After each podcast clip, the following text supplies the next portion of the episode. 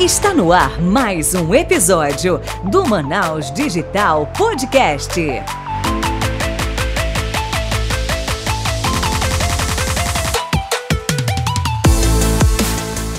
Fala Manaus Digital, Léo David aqui para o terceiro episódio da terceira temporada do Manaus Digital Podcast. E hoje quem está aqui comigo como co-host é a dona Michele Guimarães. Fala aí, Michele. Fala, Manaus Digital, sejam muito bem-vindos ao nosso terceiro episódio da nossa terceira temporada, número místico, né? Pois é, do melhor, maior e mais premiado podcast de empreendedorismo da região norte. É uma alegria estar aqui com vocês, ouvir vocês. Mentira que a gente não ouve vocês, né? Mas estamos aqui muito felizes. E eu tô super empolgada, porque hoje a gente vai falar de várias coisas, mas de um tema que eu sou apaixonada e que infelizmente não tem muita gente que explora, viu? Quem sabe depois da nossa conversa aqui com o nosso convidado, as pessoas se atentem mais para esse mercado que é muito promissor, que é o mercado de arte. Mas a gente vai falar de arte, de comunicação com o Carlisson. Vem para cá, Carlisson. Olá, muito obrigado pela pelo convite. Muito feliz de estar aqui com vocês no podcast, no Manaus Digital Podcast. E estou aqui à disposição para responder todas as perguntas, todas as dúvidas, a gente poder falar de arte, de cultura, de comunicação, temas tão ligados um ao outro. E antes de tudo, queria agradecer o convite do Léo, da Michelle, que é uma pessoa que eu já conheço, que é, conheço o trabalho também da trajetória dela e fico feliz de poder estar conversando com vocês aqui, a gente abrindo esse diálogo e quem sabe podendo inspirar algumas pessoas da nossa terra, da Amazônia, do mundo. É isso aí. Show! Mas antes, olha só. A gente tem uma pergunta clássica aqui que os nossos ouvintes já sabem e que o Léo vai fazer, né, Léo? Se prepara. Essa pergunta aí tem que dar uma elaborada, tem que pensar, porque ela é muito difícil. Valendo um milhão de reais. A pergunta é: quem é o Carlisson na fila do pão? que legal, adorei essa, essa pergunta. Bem, eu sou um amazonense que, é, obviamente, nasci de um pai e de uma mãe que toda a minha a trajetória, a descendência, tanto do meu pai quanto da minha mãe, nunca teve um empreendedor na nossa descendência. Todos sempre foram é, empregados, funcionários e de alguém ou de alguma empresa.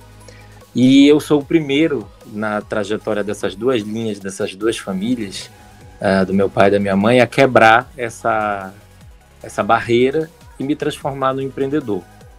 Eu me formei em jornalismo pela Universidade Federal do Amazonas.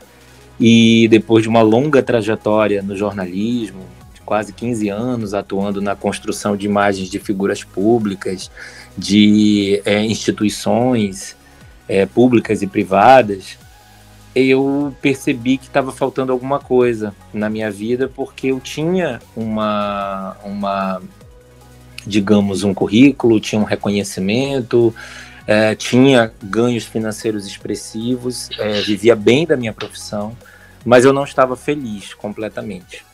E aí foi quando eu fui revisitar, é, um, através de vários sistemas de autoconhecimento, o que estava acontecendo, o que estava inclusive me fazendo doente.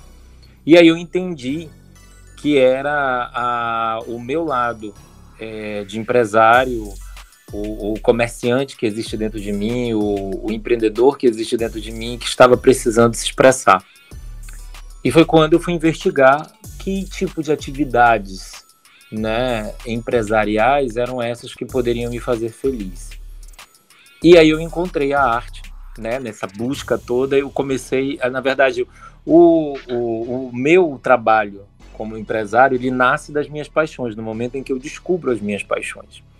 E aí eu consegui descobrir, aos 33 anos de idade, a três das minhas grandes paixões, que, eu, que hoje norteiam minha atividade é, do dia a dia, que é a arte, a Amazônia e o comércio. Então, quando eu consegui entender essas três paixões da minha vida, eu ficou mais fácil é, escolher que, que, caminhada eu queria seguir a partir dos meus 33 anos. E aí eu comecei uma série de estudos e de aprofundamentos e consegui, em 2016, criar a Manaus Amazônia Galeria de Arte, que é a primeira galeria de arte que trabalha de forma profissional no sentido de é, atuar em todas as linhas de atuação que uma galeria de arte deve atuar, que é construção de carreiras de artistas, compra e venda de obras de arte, e também na, no processo educativo dos seus clientes e na formação de colecionadores de arte na sociedade. E também pude entender aonde estava a comunicação na minha vida, que até então ela, ela existia, era importante, é, é, é uma coisa que eu gosto, mas ela não estava bem posicionada também, né? Porque faltava esse posicionamento de propósito. E aí nasceu um Carlson na fila do pão, a partir dessas, dessa caminhada. E aí, Carlson, como é que surgiu a escolha desses nichos de atuação? É, porque é um mercado tão como eu falei no começo, né? Eu adoro, mas é incomum as Sim. pessoas é, é, muito nichado, só quem uhum. conhece mesmo valoriza, principalmente o mercado, né, o mercado de arte. Mas como é que você foi enveredando para esses segmentos? É, ele na verdade ele nasceu na minha vida é também fruto de uma dor que existia na minha, na minha trajetória. Então, uhum. até determinado momento da minha vida, e eu posso dizer aí até os meus, talvez meus 23 anos, eu não, nunca tive contatos significativos com as artes visuais, que é o nicho que eu atuo. Né? É importante dizer que dentro das artes existem vários nichos, eu atuo especificamente com as artes visuais. Então, eu não tinha tido nenhum contato com esse universo, e, e, e assim, era algo muito distante.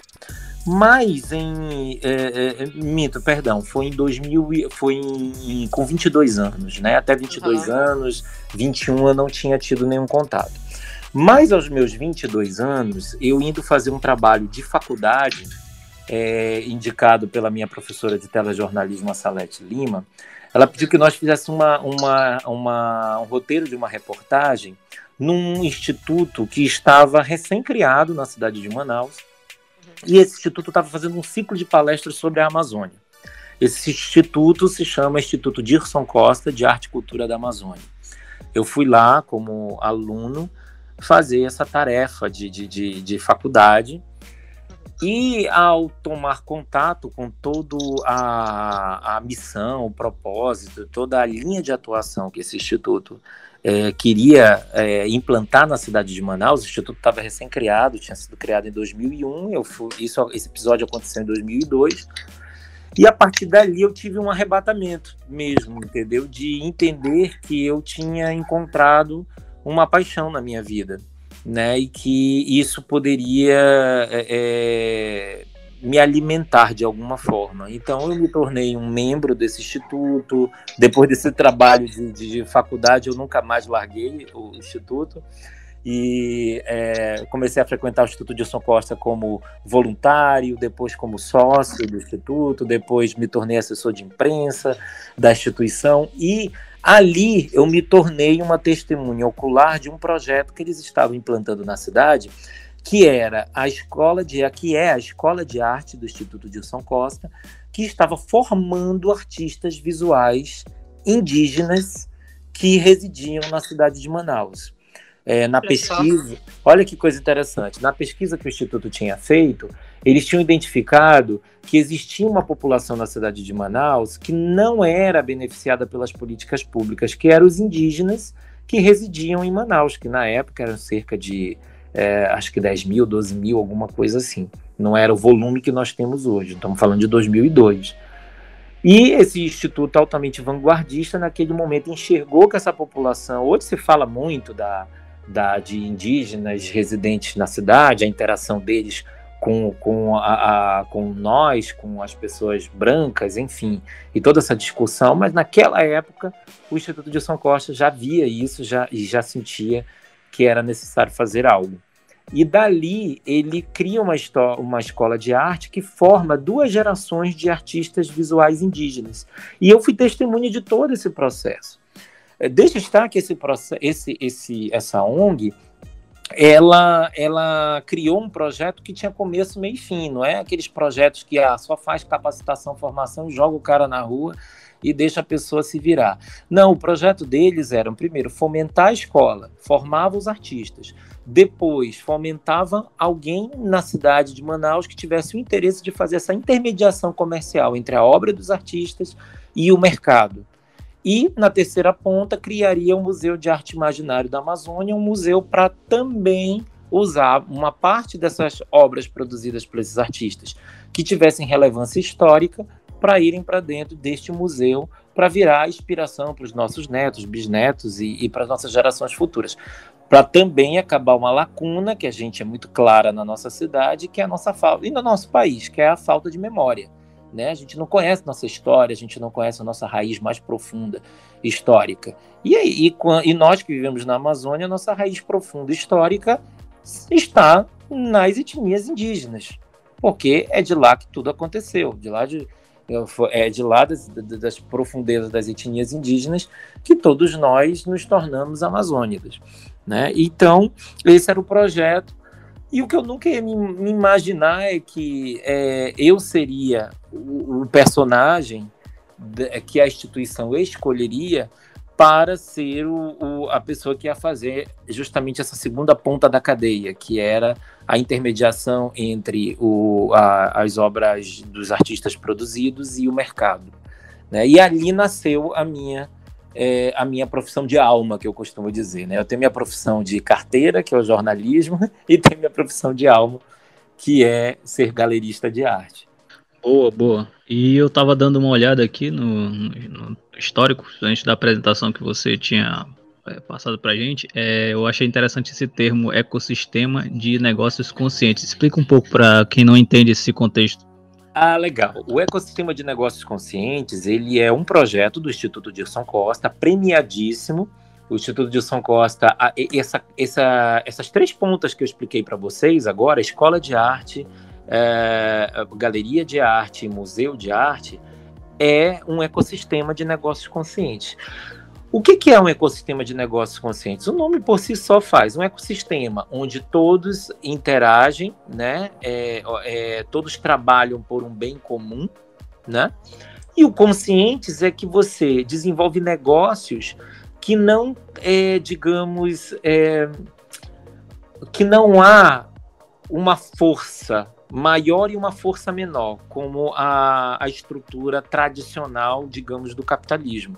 Né? Ele é um capitalismo onde você trabalha todo mundo no mesmo nível de igualdade. Os artistas, por exemplo, que são representados pela, minha galeria, pela minha galeria, eles não são é, é, é, menores do que eu, eles são meus parceiros. Né? Eles estão no mesmo patamar de igualdade e nós nos unimos dentro deste ecossistema consciente para que a gente possa desenvolver um trabalho. Então, esse, esse, esse ecossistema de negócios conscientes, ele é um projeto escrito pelo Instituto Dilson Costa, pela diretora-presidente do Instituto Dilson Costa, que é a doutora Aidalina Costa, é, que é a pessoa que eu honro muito toda a minha trajetória, porque foi a, a pessoa que me deu essa oportunidade para que eu pudesse é, transformar algo que estava latente dentro de mim em um negócio, em algo concreto. E ela é, escreveu esse projeto que foi premiado pela Academia Amazonense de Letras como o melhor mecenato cultural. Uh, o ano não lembro agora. Foi premiado nacionalmente com o prêmio Chico Mendes, no tempo que existia o Ministério do Meio Ambiente, é, presidido pela ministra Marina Silva. E depois nós ganhamos, nós que eu digo o Instituto, é, ganhou também um prêmio internacional, onde quando o Banco da Amazônia abriu um edital internacional para eleger 21 projetos que ajudariam a salvar a Amazônia no futuro. Isso foi composto por uma banca internacional presidida pelo grande físico quântico Frijo Capra. E desses 21 projetos eleitos, apenas um na área cultural foi premiado, é, que foi o ecossistema de negócio consciente, justamente esse que a gente denomina aí na nossa, na nossa história. Pô, que show, hein? E esse projeto é, de reconstrução do imaginário amazônico? Isso, exatamente. Ele ele está é exatamente dentro, isso. É a mesma coisa, né? O é, ecossistema de negócio consciente dentro do, uh, do imaginário amazônico, né? Então, da reconstrução do imaginário amazônico. O que, que nós estamos fazendo, né? Quando a galeria de arte, né, a Manaus Amazônia, ela vende um quadro para o Léo, vende um quadro para a Michelle, eu não estou só vendendo um quadro para decorar a casa de vocês dois ou o escritório. Eu estou vendendo para vocês um, um recorte da nossa história, um recorte do nosso imaginário. E com isso, a gente está reconstruindo algo que só estava na memória dos nossos ancestrais.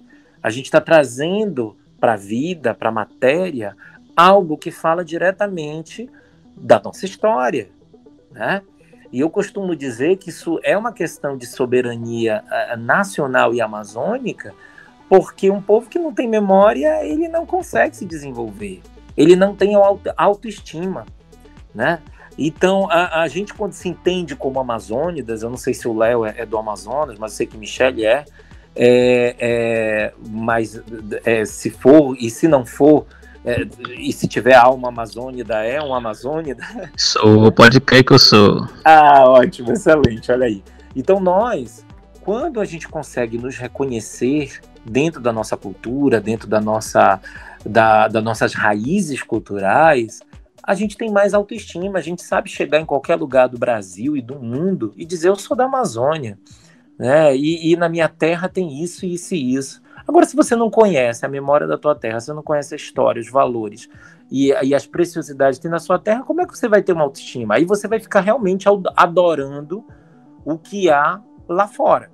Né? Como a gente vê, né? eu acredito que todos nós já passamos por esse processo um dia na vida, né? De um dia ficar, ai, o melhor é lá em São Paulo, né? o bom é no Rio de Janeiro, ai, eu fui a Nova York, Nova York é que funciona entendeu? E, e, e, a gente ficar nessa coisa dessa projeção de sempre achar que o de fora é melhor do que uh, nós, né? Então, tudo isso que eu estou falando envolve arte, né? A arte, ela, ela tem esse poder, né? De trazer essa, essa transformação e é, isso, e é isso que a gente quer, né? Com, com, as nosso, com o nosso trabalho. Mas sabe, Carlisson, é, Será que essa falta de autoestima não é uma herança negativa da colonização? Porque eu lembro muito bem na faculdade, eu tive aula de antropologia, enfim, e uma coisa que me marcou muito da professora falar, que eu sigo até hoje, não existe cultura inferior ou superior, existem culturas distintas. Cada região, cada lugar, cada pessoa vai ter a sua cultura. É, mas muito, acho que por causa da colonização, ficou essa essa coisa, né, de não, a, a, cultura branca ou a cultura europeia é melhor, é superior, e acaba que isso meio que se arrasta até hoje, né, então, como você falou, se, se a gente não conhece a nossa história, a gente não vai saber valorizá-la como uma cultura distinta. Claro, e concordo plenamente com você, tem sim toda uma raiz ligada na nossa colonização, mas é como eu costumo te dizer, é a a, a, gente foca no que é a, a solução. Para mim, a solução é a Amazônia. É apresentar uhum. a Amazônia, estampar a Amazônia nas casas das pessoas e, da, e, da, e, e nas vidas das pessoas. Né? E aí a gente começa a mostrar um outro caminho. Porque se a gente fica nesse jogo também, que é, é, é perigoso, né, de às vezes a gente dizer ah, é, é, achar um culpado, né? É óbvio que você tem razão, o culpado é, tem muito da colonização, isso não, não tenha dúvida. Mas se a gente ficar muito focando nisso, a gente acaba é, perdendo a oportunidade de olhar para aquilo que realmente deve ser olhado, né? Isso já é uma, uma, uma reflexão mais minha, né? E, mas você tem toda a razão no que está falando, isso é uma herança, né? Que nós temos e que eu fico muito feliz de ver hoje empreendimentos na cidade que têm orgulho de colocar eh, no seu nome, na sua fachada do seu empreendimento, seja lá qual for, se é serviço, se é produto, é colocar o um nome Amazônida, né? Colocar um nome da Amazônia, um, um, nome de uma etnia, um nome derivado de uma etnia, de um povo indígena. Isso é muito legal, isso não existia há, há 20 anos atrás. Né? As pessoas queriam colocar é, nomes estrangeiros, né, nomes americanizados, enfim. Então isso já demonstra que a gente evoluiu muito, né? Você também não pode só tacar pedra, né? A gente já evoluiu muito e eu fico muito feliz com isso, mas é, é momento da gente avançar mais. E é por isso, Michele, que a, a Manaus Amazônia veio nesse momento, né? A Galeria de Arte. Quando você diz bem assim, ah, mas é um mercado que me parece tão é, é, nichado, tão ali específico. E aí eu te digo, ele nasceu da minha própria dor. Eu não sou, é, eu cresci ouvindo pessoas colocarem é, conceitos que depois eu descobri que aquilo eram só crenças, não eram verdades. Por exemplo, ah, só quem compra obra de arte é rico. A amazonense uhum. não valoriza a coisa da cultura amazonense. Você tem que levar isso para fora, para o exterior. Leve seus quadros para fora, porque é lá que vão comprar. Aqui ninguém vai querer isso, né? Eu cresci ouvindo isso, né? Cresci ouvindo, ah, é, a, a, arte não é valorizada. Ninguém vai pagar 10 mil num quadro em Manaus. Você tá louco, né? Então, esses, esses preconceitos, eles todos foram quebrados dentro da Manaus Amazônia.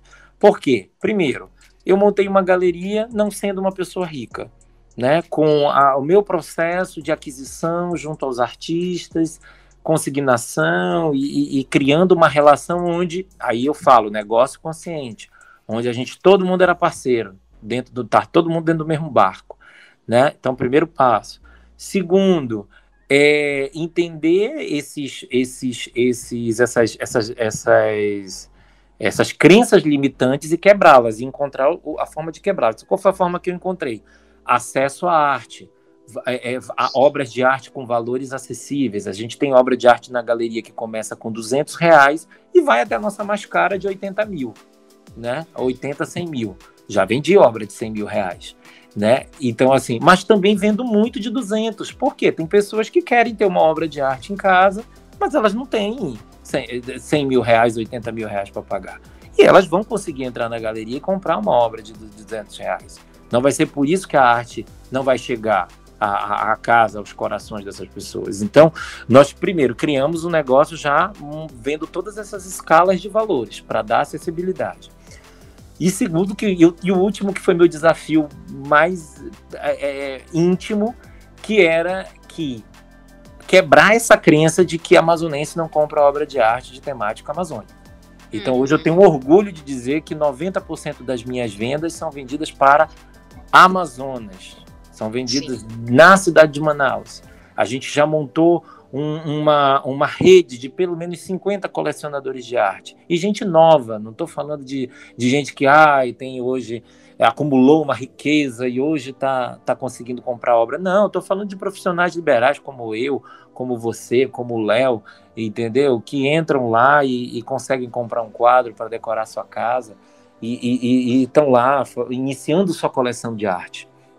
Né, pessoas jovens, até crianças já compraram obras de arte na galeria.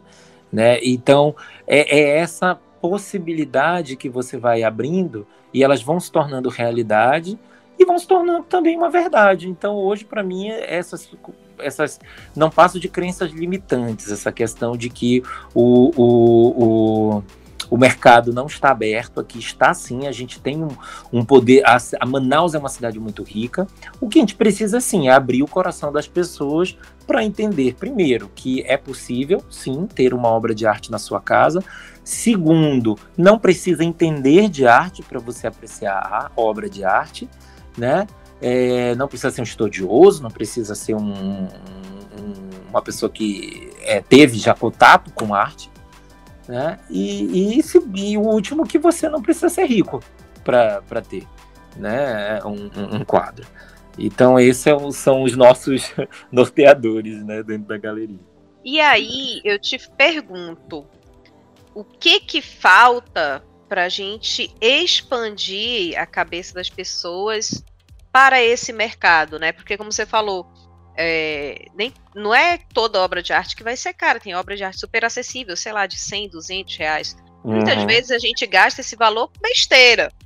Isso. E as pessoas não conhecem a importância. Como é que tu enxerga isso? Como é que a gente pode abrir, educar esse consumidor?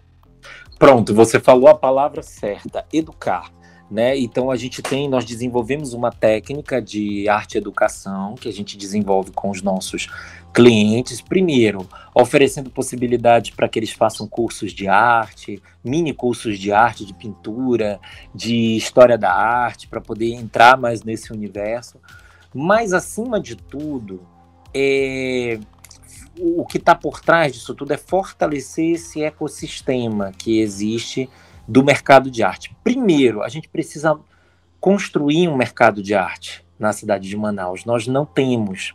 E quando eu falo de mercado de arte, é um mercado com todos os processos. Nós temos, por exemplo, só uma ponta muito forte do mercado de arte na nossa cidade, falando de Manaus, que são os artistas. Nós temos artistas maravilhosos, talentosos. Não tenho dúvida que a gente tem aí um manancial para se tivesse hoje umas umas, vamos lá, umas 20 galerias de arte em Manaus, teria artista suficiente para estar em cada uma delas. Mas o artista está solitário dentro desse mercado. Ele precisa é, que tenham mais agentes de arte, é, produtores de artes visuais, mais é, é exposições particulares na cidade de Manaus. Hoje, hoje você só consegue assistir exposição de obras de arte na cidade de Manaus se você for num espaço público. Você não tem investimento privado, né? Nós estamos nos preparando para isso, mas você não tem hoje em Manaus uma galeria que você possa ir, um, um espaço privado para as pessoas apreciarem obra de arte. Né? Então isso é uma quebra já do ecossistema.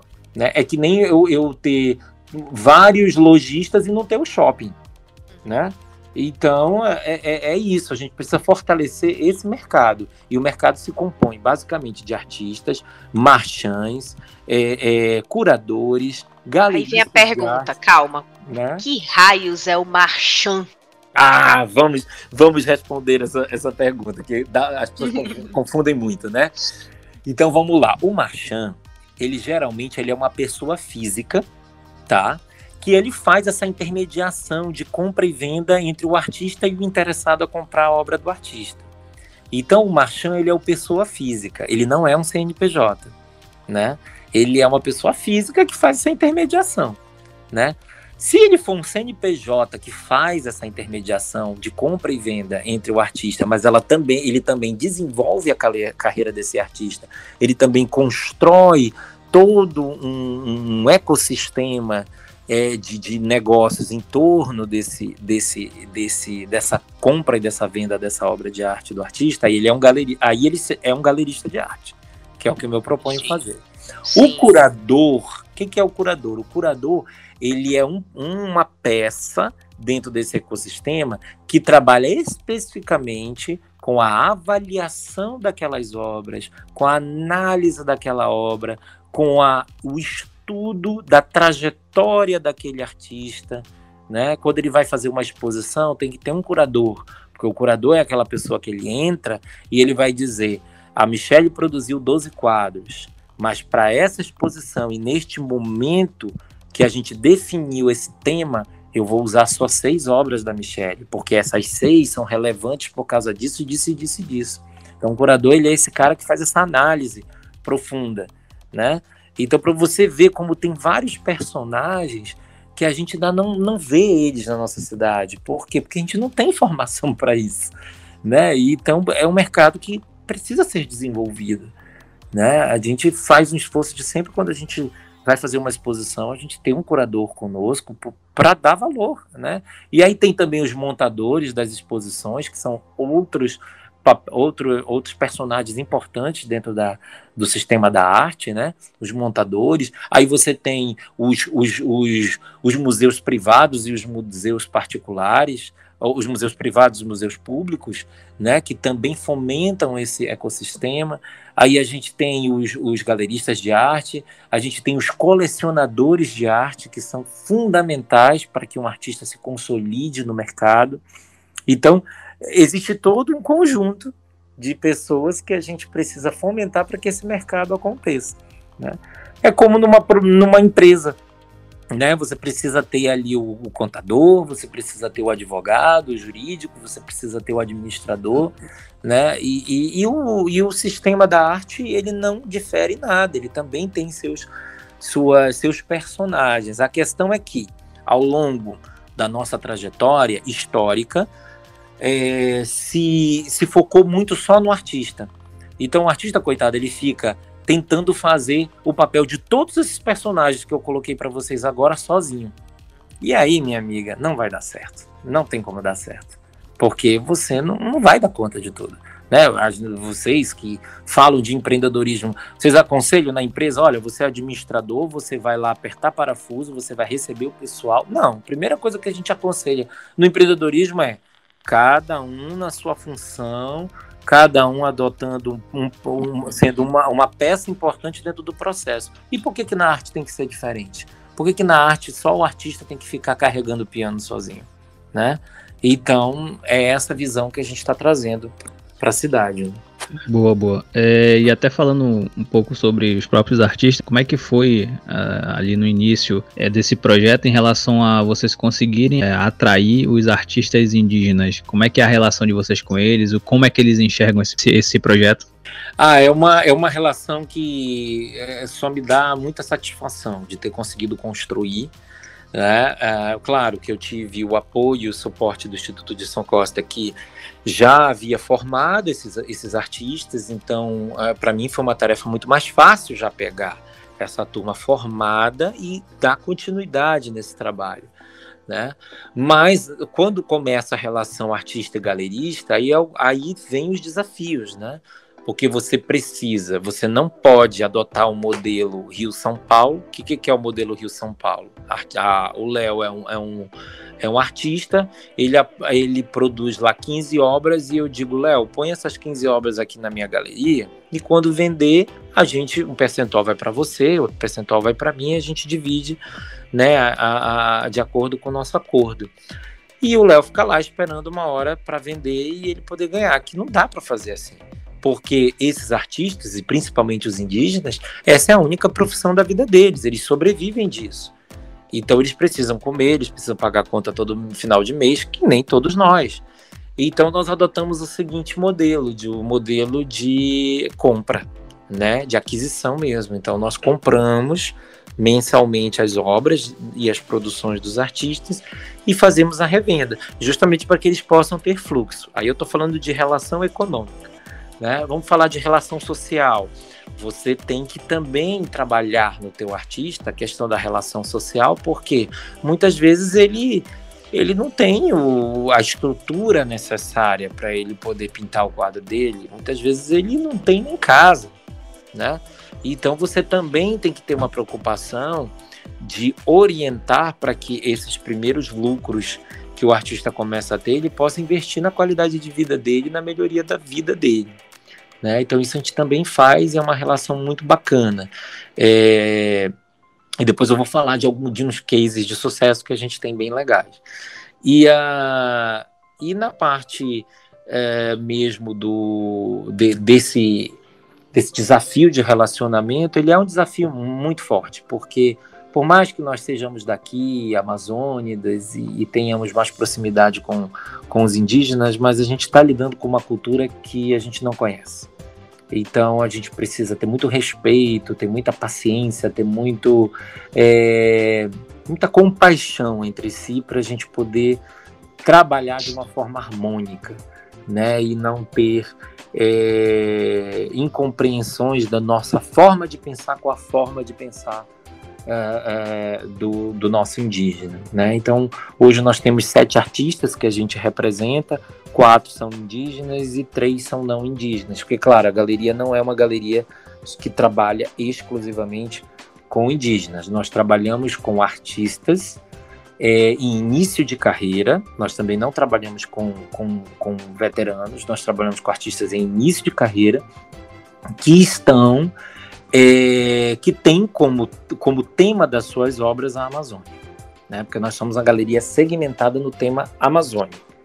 E aí, para a gente entender o teu histórico com, com a galeria, é, conta para a gente, Carlisson, começou com, com, quantas? Quantas peças? Como é que você começou e como é que você está hoje, né? Faz essa linha do tempo para a gente entender. Ah, legal. Nós começamos em 2016, né, é, num espaço incubado dentro do, do Instituto Dilson Costa, né, ali é, dentro daquele, daquele sistema mesmo de incubadora, né, que a gente vê no distrito e nas grandes empresas. Então, o Instituto incubou a Galeria de Arte durante cinco anos no seu espaço físico. É, no começo, a gente teve aí um subsídio do Instituto, o Instituto fomentou mesmo a, a, a galeria na questão de aluguel, luz, espaço, tudo, né? e tivemos esse apoio fundamental, mas depois, à medida que nós fomos caminhando, crescendo, tendo os primeiros lucros, fomos construindo nosso, nosso próprio é, protagonismo, até para que a gente pudesse, ao final de cinco anos, é, é, sair do espaço físico do, do Instituto para dar oportunidade a outros negócios e, e seguir a nossa caminhada, que é este momento que nós estamos vivendo agora.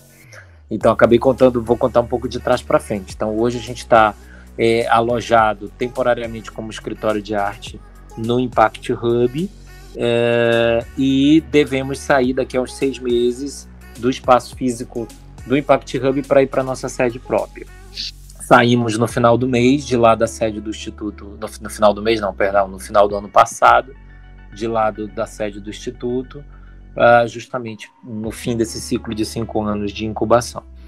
Comecei numa sala no tamanho de acho que 5 por 5 uh, e a sala tinha abrigado acho que em torno de 30 a 35 quadros, que eram quadros que eu tinha adquirido fruto de uma primeira experiência que eu fiz, que é essa minha segunda galeria, a primeira eu abri e fiz tudo que eu podia fazer de errado. então eu aprendi, né, com os meus erros. Virou um laboratório. Fez um laboratório e, e ali o que é, restou desse primeiro projeto experimental a gente implantou na Manaus Amazônia. Então a Manaus Amazônia já foi essa evolução. Começamos ali com 30, 35 obras. Hoje nós temos um acervo de 250 obras de arte é, começamos só com três artistas, hoje nós temos sete, né? E aí tu vai me dizer, poxa, mas só sete. Mas é porque são sete vidas, né? Então, e a gente não só compra e vende, como eu digo, né? A gente cuida da carreira dessas pessoas. Há todo um trabalho de relações públicas, de imagem em cima desses artistas, né? E que depois também a gente vai falar, que daí vou fazer o gancho com a CBS. Aliás, já vou falar agora, né? Então foi é, é, fruto de todo esse trabalho que a gente criou a CBS Comunicação. Porque eu precisava ter uma empresa para trabalhar a comunicação dos meus artistas, as relações públicas desses artistas, né, a imagem desses artistas. E como era a minha especialização é, já do passado, eu falei, por que não? Né? E aí abrimos a CBS no, no, em fevereiro de 2021 e acabou que a empresa está indo tão bem que a gente também está com outros clientes né, já vieram clientes de, de outros segmentos né, atuar com a gente. A gente está na comunicação, a gente atua basicamente com clipping de notícias, assessoria de imprensa e é, redes sociais, né? Trabalho com redes sociais. É, então isso surgiu, na verdade, a fruto de uma necessidade vinda da, da própria Manaus Amazônia Galeria de Arte. E, e, essa é um pouco da minha trajetória. Comecei ali pequeno, naquela salinha, depois o, ampliou o negócio, eu, a, o Instituto me cedeu mais uma sala, então já pude é, é, é, crescer um pouco mais. As vendas foram ampliando, fomos fazendo vendas importantes para a cidade de Manaus, e isso foi fazendo o negócio girar. Né? E no, de dois anos para cá, a gente teve o Marco, que foi o nosso primeiro case de sucesso da galeria, um case de sucesso completo, né, de trabalhar a carreira de um artista, que eu tenho muito orgulho de falar, que é a minha artista, é, a do Igó, que é uma mulher da etnia tucano, e hoje ela é a artista visual mais é, renomada que a gente tem no estado, né, do Igó é, olha que coisa linda, né? O artista hoje mais posicionado no mercado da arte brasileira, amazonense, é uma mulher indígena da etnia tucano, né? E que tem seus 65 anos, portanto é uma idosa também, e, e, e que fez um marco histórico de ser entrar para a história do nosso estado como a primeira mulher indígena a compor o acervo do maior museu de arte do Brasil e o mais importante do hemisfério sul do, do mundo, que é o MASP, o Museu de Arte é, Assis Chateaubriand de São Paulo. É, então, ano passado, a do Igor passou a compor esse acervo do, do, do museu, que é muito, muito rígido é, para que consiga fazer parte, tanto que a gente só tem, na, na, em toda a história do MASP, a gente só tem sete amazonenses no acervo, e, e ela foi a primeira mulher indígena. E, e isso para a gente foi muito, muito forte, porque coroou todo um trabalho que a gente foi fazendo ao longo de cinco anos na construção da carreira da do Igor. E hoje ela é essa, essa diva das artes visuais nossas é, e que está colhendo os frutos do sucesso da carreira dela, está podendo hoje ter uma, uma casa digna para viver, com, com tudo que, que uma pessoa como qualquer um de nós precisa ter né, para viver com conforto, com qualidade de vida. Para ver, né? Essa é uma das, das visões do empreendedorismo raiz ali, que não é só no digital que existe, né? Que a galera às vezes fica pensando muito só nesse, nesse módulo de, de empreendedorismo digital, mas, pô, você fala uma história dessa aí, é incrível, né? Inclusive, eu tava dando uma olhada aqui, é, em relação à história dela, né? Que as capacidades, pô, excelente, né? Essa questão de narração mitológica e outras etnias, a questão de expressão dos artefatos, imagina, né? O trabalho que ela faz. Sim, sim. É uma guerreira, é, é uma mulher que tem uma, uma história linda, né, de muitos desafios e Michelle está aqui como nossa representante feminina pode dizer mais do que qualquer um de nós o quanto é desafiador para uma mulher empreender e para uma mulher é, conquistar seu espaço no mercado diante de, de um país com, com ainda com tantas limitações de entender o papel da mulher né, no, e, e a gente ter essa pessoa como a do Igor é, é, brilhando aí. Inclusive, eu quero fazer um convite para é, quem tem TV a cabo assistir no canal Arte 1, que é o canal mais importante de arte do nosso país. O canal Arte 1 vai no dia 31 de março é, exibir um documentário é, de 30 minutos sobre a vida, história e obra da do Igor. Vieram aqui no Amazonas gravar com ela na casinha dela, no ambiente de trabalho dela e nós vamos ter nossa representante amazonense no Arte 1, que é o canal mais respeitado de arte no Brasil.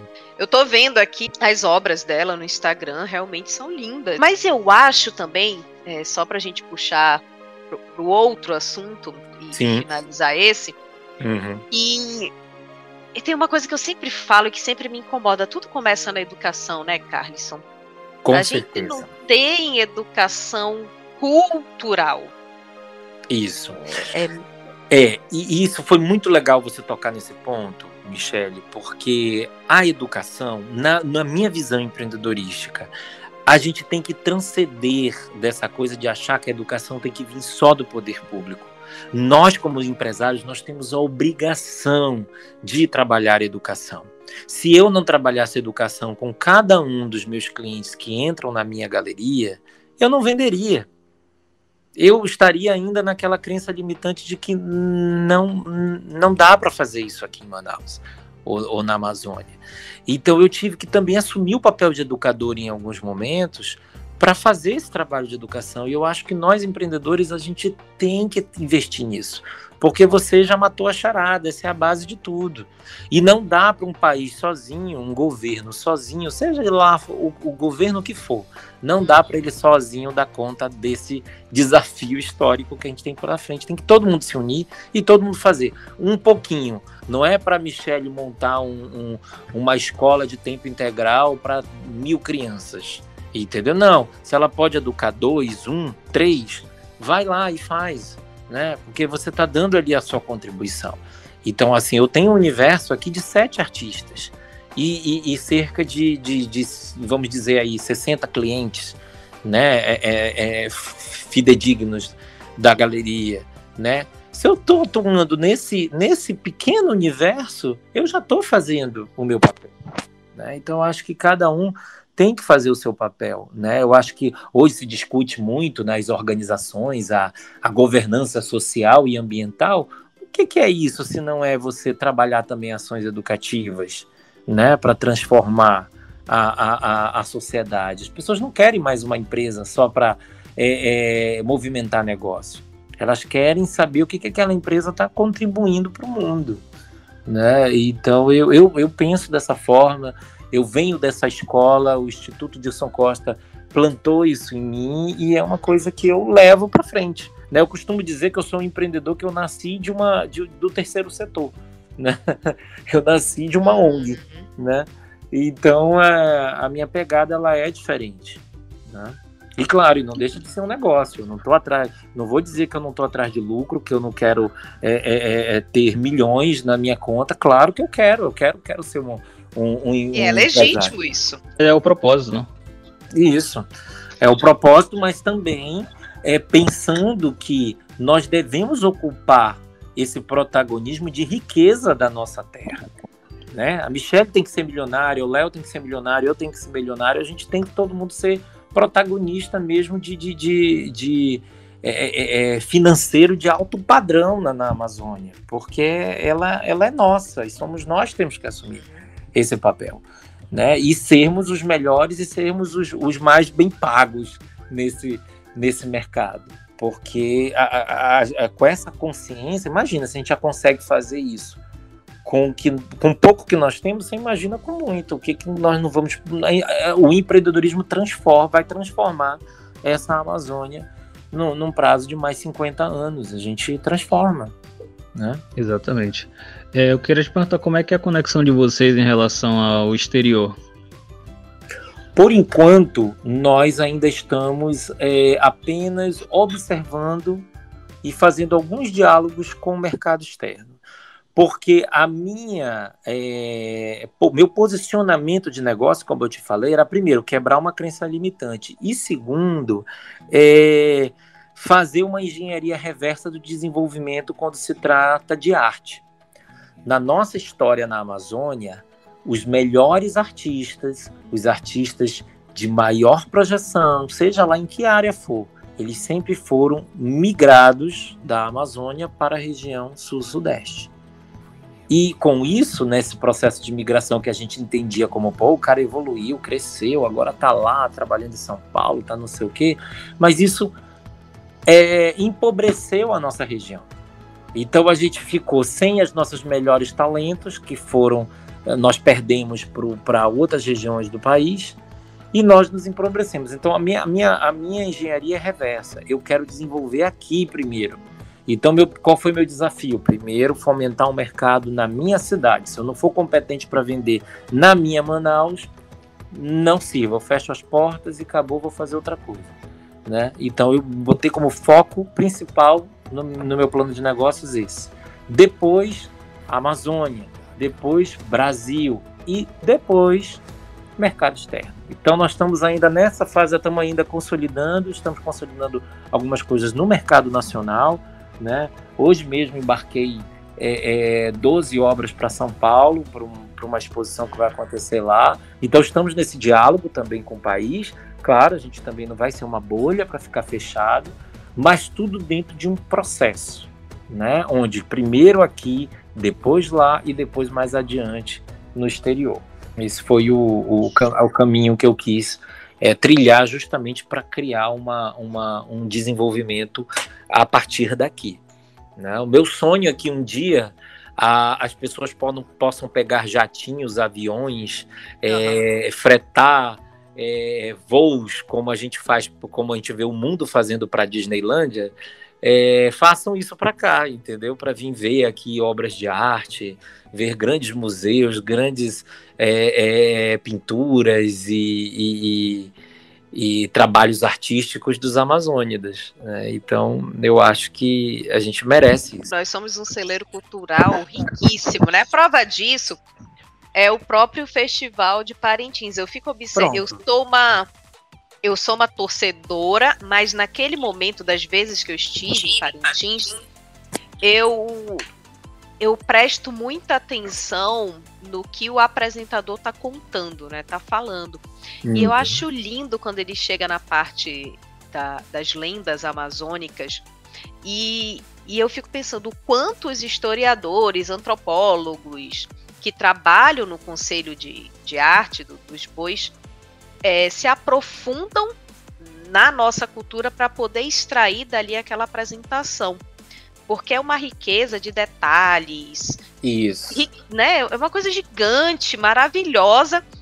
Ou seja, o que, que eu quero ilustrar? Que a Amazônia é um grande celeiro cultural em, em todos os sentidos, que tem muita coisa para a gente conhecer. Só que, infelizmente, a gente não tem estrutura para receber da forma que, que o potencial que a gente tem deve, né? Deve ter. É. Então, E, vale eu, muito a pena. é, e eu acho, Michele, que passa muito pela uma questão de crença mesmo. É, Porque dinheiro tem, nós somos, nós somos, nós temos empresários riquíssimos aqui na nossa região, entendeu? Amazônidas. Então dinheiro tem, só que eu acho que essas pessoas elas precisam acreditar mais de que a nossa terra e de que a nossa cultura ela pode ser um, um potencial gigantesco, que é o que hoje chamo de economia criativa, né? É, existe uma economia por trás dos eventos culturais e das, é, dos eventos artísticos que é poderosíssimo, movimenta muitos, muitos milhões e bilhões de, de, de- de dólares e- e, a- ao redor do mundo, né? E a gente precisa acreditar, né? Nessa, nessa e apostar nessa economia criativa, profissionalizar cada vez mais. É, é nisso que eu me proponho, porque eu a minha visão é que Manaus é uma cidade artística. A gente tem um polo industrial maravilhoso. Nós temos, estamos encontrando outros caminhos econômicos para a gente se desenvolver, mas na minha visão, a, nosso maior, a nossa maior riqueza é, que ainda não foi explorada e que vale bilhões e trilhões é a nossa cultura. Se a gente investir nisso, nesses negócios criativos, nessa economia criativa, nossa, a gente se transforma, como eu disse, fazendo ali uma, uma, um parâmetro com a Disneylandia, a gente supera uma Disneylandia, se a gente quiser, né? Aí eu te pergunto, né, ouvinte? Onde é que você encontra uma aula dessa? Não é em qualquer lugar, né? Isso mesmo. Nossa, e, e o quanto a gente está falando é, não só da beleza da arte, mas do investimento da arte. É, a gente tem uma amiga em comum e o Sim, Carlisson presenteou ela com, com uma obra. Eu lembro muito bem que estou falando de quatro anos atrás. isso. Essa obra custou 80 reais. Eu não sei quanto é que tá hoje.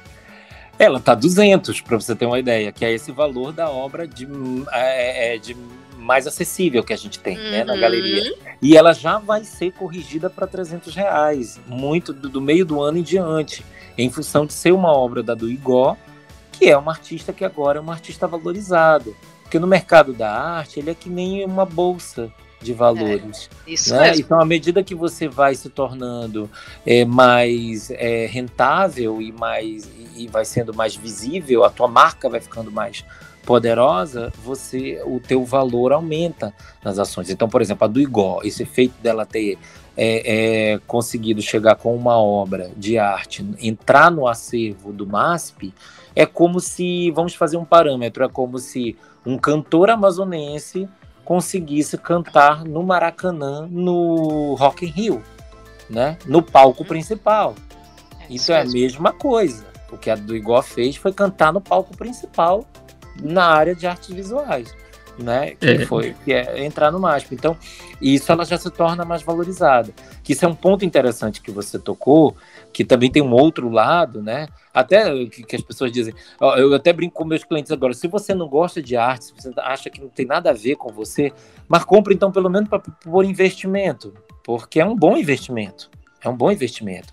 E nós lá na galeria, toda obra que você compra, ela acompanha, além da nota fiscal, o certificado de autenticidade e propriedade da obra, um memorial descritivo, e com esses documentos ainda tem um código de rastreamento da obra. Por quê? Porque aquilo é um bem, aquilo vai passar de filhos para netos, para bisnetos. E daqui a um tempo você vai querer rastrear aquela obra, saber se realmente, por exemplo, a Michelle compra uma obra, aí daqui a, sei lá, 50, 60 anos vem o, o- o bisneto dela lá na galeria e diz bem assim: olha, eu achei isso daqui nas coisas da minha avó, da minha bisavó, é, é, eu queria saber se isso daqui tem algum valor. Tá aqui, a gente vai ver lá o código de rastreamento, dizer, não, tá aqui, foi comprada no ano tal, por Michele, tal, tal, tal, enfim, e, e, e tá tudo lá. A gente faz também esse trabalho, porque isso também faz parte do mercado de arte. Não é só vender o quadro e toma o quadro para ti e, e, e, se mande, né? Não é assim. Né? Tem é, toda uma, uma, uma, questão que, que envolve a, a, é, essa aquisição das obras de arte, né? Boa, e até pegando um, um, gancho nessa, nessa fala de é, como que essas artes, elas no futuro elas podem é, se tornar valiosas, é, já existe né, o primeiro é, primeiro a galeria de token não fungível, né, os famosos NFTs é, indígenas do mundo. Então, isso é um grande potencial, até para a própria Amazônia, de começarem a levar as artes indígenas para esse mundo de NFT. Com certeza. Era isso que eu ia perguntar também. É, a gente já recebeu alguns convites, já recebemos algumas abordagens de pessoas que trabalham com NFT para a gente trabalhar a questão do, do, do, com os indígenas, mas nós estamos avaliando, né? Porque, como eu te disse, é, tem muitos. Como a NFT é uma coisa muito nova no mercado, a gente precisa avaliar com mais cuidado e ver até que ponto isso vai se consolidar ou não. Justamente para que eu não crie uma, digamos, uma falsa expectativa com o meu artista e lá na ponta eu venha decepcioná-lo entendeu? Então eu tenho que ter essa responsabilidade também de a, a averiguar até que ponto isso está funcionando ou não, né? Ou é só um, um barulho, né? Então assim, mas a, a gente está tá estudando e está bem avançado nessa questão. Uh, possivelmente também vamos entrar né, nesse mercado no momento em que a gente se sentir seguro de fazê-lo. Né? E aí, Carlson? a gente chega no outro momento muito legal aqui do podcast. Sim. É o momento jabá. Então fique livre para dizer onde o pessoal vai encontrar as obras de artes. Pode falar de tudo que você quiser, da arroba, da telefone, aqui é permitido tudo. Ótimo, adoro, adoro jabá, muito legal. Isso, e esse é um termo muito do jornalismo, né? que a gente usa muito, né? Então era muito interessante, porque quando eu era jornalista, era uma ofensa para o jornalista dizer que ele, que ele recebeu um jabá, né? Porque era como se ele estivesse vendendo. Né? E eu nunca achei aquilo ruim, né? Acho que era o meu espírito já de comerciante, de empresário, já falando mais alto. Então vamos lá, o meu jabá. É, você pode acompanhar a Manaus Amazônia, Galeria de Arte, pelo arroba Manaus Amazônia no Instagram. Está bem desatualizado, mas é porque a gente vai fazer, a gente está tra trabalhando agora uma virada de chave nessa questão digital, porque até então tudo isso que a gente falou até agora, a gente fez muito no analógico, muito no offline, e agora nós vamos potencializar mais pelas redes. Então, é, vocês podem nos achar na, na, no Manaus Amazônia, nós temos o nosso canal no YouTube, tá? Que é Manaus Amazônia Galeria é, de Arte. E também, nesse canal do YouTube, tem uns vídeos muito interessantes que são é, portfólios audiovisuais dos nossos artistas. Uh, e temos também o nosso Facebook, que é Manaus Amazônia Galeria de Arte. Uh, o meu telefone é o DDD 92 e o 98802 4432. Nesse telefone você trata comigo sobre obra de arte, trata comigo também sobre a CBS Comunicação, que está nascendo agora, e a gente está trabalhando essa questão de assessoria de imprensa, clipping de notícias e, e redes sociais. Uh, também, então, nesse telefone você consegue falar de comunicação e de arte é, comigo. E, mas em breve a gente vai ter muitas outras novidades que a gente está justamente numa fase em que crescemos. Agora, opa, vamos dar uma parada, vamos respirar vamos replanejar todo uma, um, um segundo momento para a gente já entrar nessa nova fase. Então a gente está vivendo esse momento agora é, empresarial. Eu só queria agradecer mais uma vez a vocês e parabenizar pelo Manaus Digital Podcast. É, entrei em todas as redes sociais de vocês, muito bacana, muito bem atualizado muito bem feito e vou espalhar para nossa rede, tanto é, de comunicadores como também da, da área da arte, é, para conhecer mais esse projeto, que é um projeto muito lindo, E muito legal que vocês estão fazendo esse trabalho pela nossa Amazônia, pela nossa cidade, principalmente pelos nossos empreendedores. Show de bola. Então é isso, Michele. E agora, eu acho que tá faltando um jabá aqui. De qual é o jabá que tá faltando? O nosso, né, pô? Faz aí pra gente o jabá do MD. Rapaz, você ainda não segue o Manaus Digital, você não fala com a gente nas redes sociais. Tem que falar, tem que seguir para estar tá ligado nos nossos episódios. Então, vai lá no Instagram, arroba manausdigital.br, lá no LinkedIn, no Facebook, no Google Spaces, não sei nem se existe Google Spaces, estou aqui inventando. o importante é procurar a gente, fala conosco, sobre o que, que você está achando, quem você quer que a gente converse, quais temas. Fala pra gente, porque se você não for lá no arroba manausdigital.br nos dizer o que, que você quer ouvir, a gente não vai saber como te atender. Porque a gente existe para você, querido ouvinte. É isso aí, vamos encerrando mais um episódio. A gente agradece mais uma vez a presença do Carlson e esperamos vocês ouvintes até o próximo episódio. Valeu, tchau.